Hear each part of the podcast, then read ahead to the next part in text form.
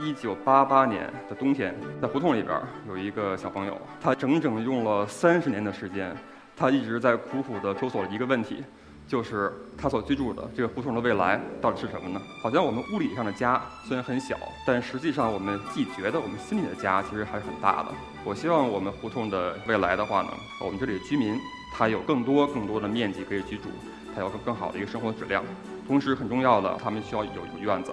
他们需要有邻居之间的很好的一个关系。我觉得这个才是一个北京的一个状况。对于建筑师来讲，一个挺幸福的一个事情，就是他可以通过一个房子，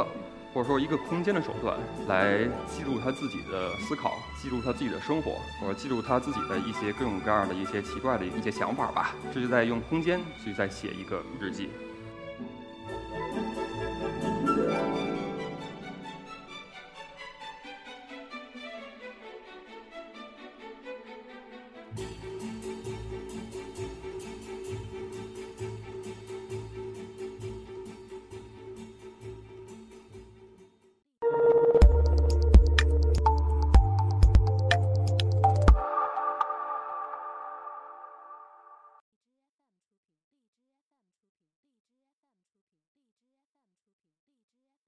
大家好啊，我是一课的讲者刘洋。我把这个未来的时间呢定在了三十年三十年以后，二零四八年。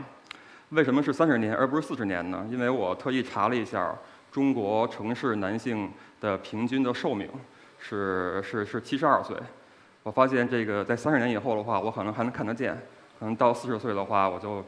不知道我我不知道我会在哪儿了。呃，既然是讲未来的事情。那我可能先要从过去开始讲起，呃，可以看到啊，在一九八八年的冬天，在胡同里边有一个小朋友，呃，这小朋友呢，他整整用了三十年的时间，他一直在苦苦的追求索一个问题，就是他所居住的这个胡同的未来到底是什么呢？结果他想了三十年，就把这样一个还算可爱的小朋友，变成了现在的这样的一个 这样的一个样子。变得稍微的有有点发胖了，然后还戴了一个戴了一个眼镜。在三十年以前，我们的这个胡同里面生活到底是一什么样子呢？或者胡同的状态是什么样子？其实像这张图里所看到的那样，基本上已经是一个大杂院的这么一个状态。在我们大家的话，都在这个院子里边自己盖房子，然后盖的越来越多，就把这个房子里边原来院子就变成了一个窄道。然后这个时候，我们这个房子里边就全全放放满了床，住着人。我们没有客厅了，我没有没有吃饭的地方了，怎么办？我们走出来，我们到胡同里边，我们把胡同里边当成我们的客厅，当成我们的当成我们的家，然后就会出现这种老头在胡同里下棋，小孩在胡同里玩儿这么一种情况。然后再甚至呢，我们觉得这也不够，我们希望我们把别人的家也变成自己的家。所以在胡同里边，我至少我小时候啊，经常会出现的这种情况就是，呃，到同学家去写作业，或者到同学家去去吃饭。这种情况非常非常的普遍，所以这时候我们发现，好像我们物理物理上的家虽然很小，但实际上我们既觉得我们心里的家其实还是很大的。它大概也是在胡同里边儿，呃，它是一个以前的一个公共的厕所、公共的卫生间。它跟现在的一个很大的区别呢，就是它这个每个人的蹲位之间啊，它是没有隔板的，并且呢，蹲位之间呢还都会离得比较近。而男女厕所之间呢，这这道墙。它上方吧会有一个会有一个一个洞，这洞里边放着一个灯泡，这样是为了哎我们一个灯泡可以把两个厕所都给都给照亮。虽然这样的话带来的一个好处就是我们这个省电了啊，然后我们这个灯光可以共享了，同时我们的声音，两厕所声音也给共享了，同时两厕所的气味也也共享了。而这样的一个空间的一个状况呢，就会发生很多很多的故事。比如说，我们大家可能自己也有感，也有也有感觉啊。我们这个睡觉的睡觉的时间，生物钟相对来讲是规律的。可能我们上上厕所的时间，其实这个生物钟也是比较规律的。所以这样的话，我们在胡同里边邻居就会年复一年、日复一日的出现这种情况。我们在同样的时间，在同样的地点，甚至在同样的吨位，我们两个人无数次的相见了，而且还是非常的。非常的坦诚的相见，这个时候可能会造成一些尴尬的一些情况啊，就是我们不得不聊天儿，我们不得不打招呼，大家会变得非常相熟，整个一个胡同的人，甚至好几个胡同的人，这共用共用这个卫生间的人都会变得非常相熟。而这个卫生间的这个事儿呢，呃，在整个的大杂院的这种胡同里边状况的话，它是一个比较极端的一个一个类型。但是，呃，整个这个胡同空间这样的一种一种比较外向的空间模式，却是在日复一日的过程当中呢，会慢慢的形成了这里的人们也会性格会比较外向，大家会这个隐私呀，或者说对这些一些细生活当中细节啊，没有那么没有那么的克制，或者说大家会更更多的会会交流，会很多东西会共享，这是空间形成。形成人们性格的，在胡同里边一个很强烈的一个意识，呃，也就慢慢的形成了大家的一个印象。比如在胡同里边的这些叔叔阿姨、大爷大妈，就是大家会觉得他们很能很能聊，是说很能贫，呃，像是侃爷啊什么什么之类的。不过大家我不知道有没有看过这这部电影啊，叫《顽主》，是它很好的表现了在八十年代北京的那个时期社会的一个一个缩影吧，一个状况。这三个人呢，他们都是在胡同里长大的。他们成立了一一个公司，叫做三 T 公司。他们都是通过这个公司来帮助别人实现实现别人的一些梦想，所以他们总是呃尽可能的发挥自己的想象力，发挥自己的幻想，然后去用他们手头有的一些资源去有底线也有坚持的去在他们做追求他们自己的梦想这件事情。他们创造了非常多的可能性。这里边我想说的也很重点、很重要的一点，就是在那个时代的。那个时代的北京所形成的那空间氛围，而慢慢的孕育出了这个北京人，他们会有很多的、更多的可能性。而今天的北京或今天的胡同是成为什么样子呢？我个人认为，它是在往两极走。一方面，像这个左边那张图，胡同里全停满了车。原来胡同里边这个客厅的这个位置的话，就被车位全部给全部给占领了。这个时候，我们原来的公共空间没了，大家的话可能。呃，原来的这个生活的质量变得变得会变得更差了。还有一种可能就是右边这辆，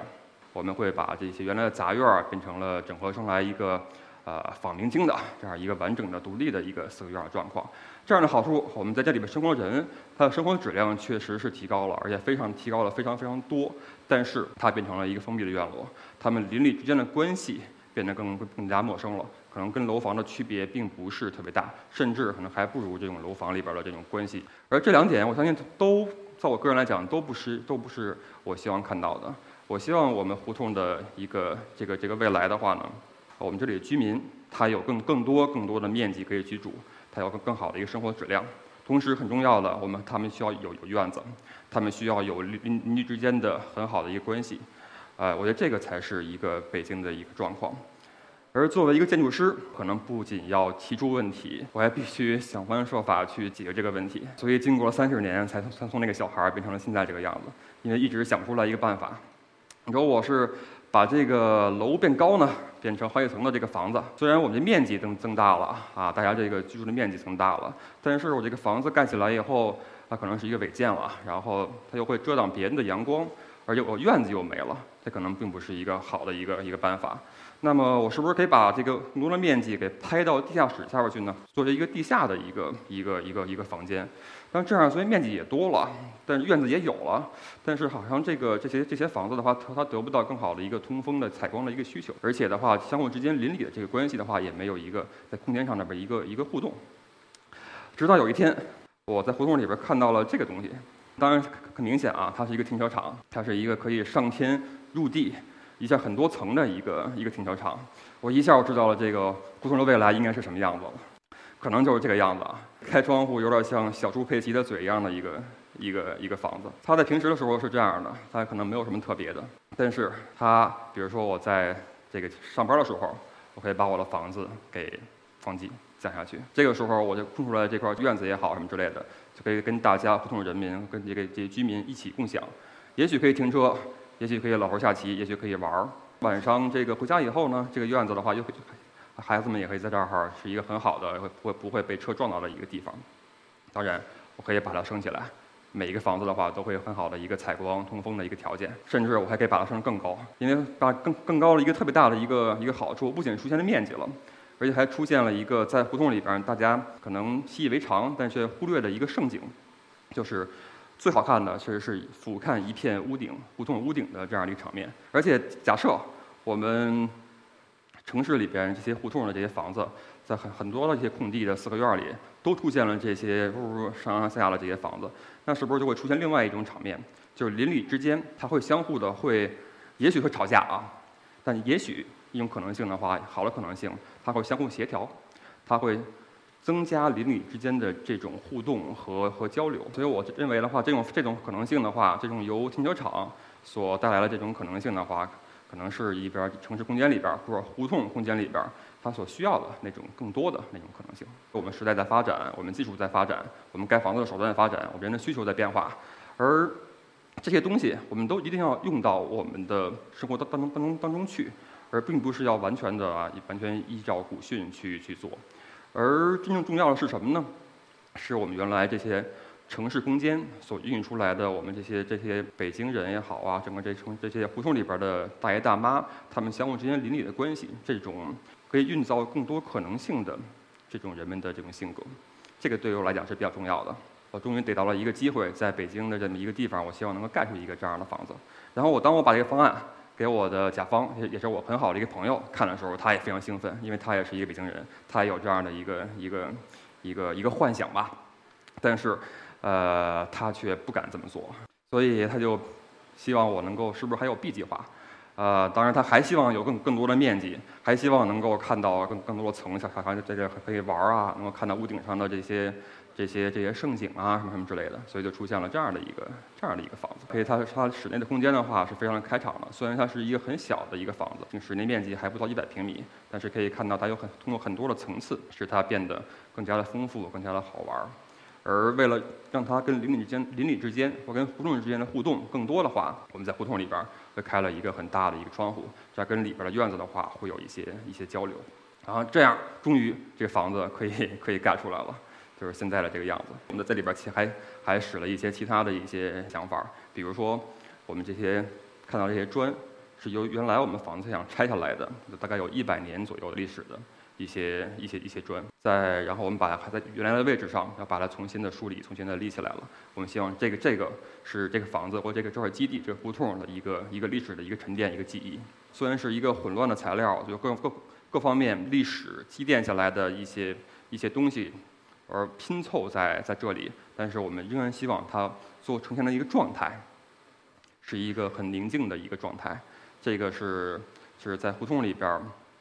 呃，不能说才会有吧，但是胡同里边儿会非常的非常的美好的这样的一个宁静的一个状态。像像白天的时候会是这样的一个一个样子，它跟胡同里边的这个这个一草一木会融融合的非常好。虽然是一个新建的房子，但是好像已经建了建了五十年一样，所以。大家可能能感觉到啊，这个对于建筑师来讲，一个挺幸福的一个事情，就是他可以通过一个房子或者说一个空间的手段，来记录他自己的思考，记录他自己的生活，或者记录他自己的一些各种各样的一些奇怪的一些想法吧。他这这就在用空间去在写一个写一个写一个日记。当然，他只不过这个日记可能应该叫叫年记啊，因为他没有那么快。而且它又又不是用文字去去写的，是用空间。而但是呢，或者说然而呢，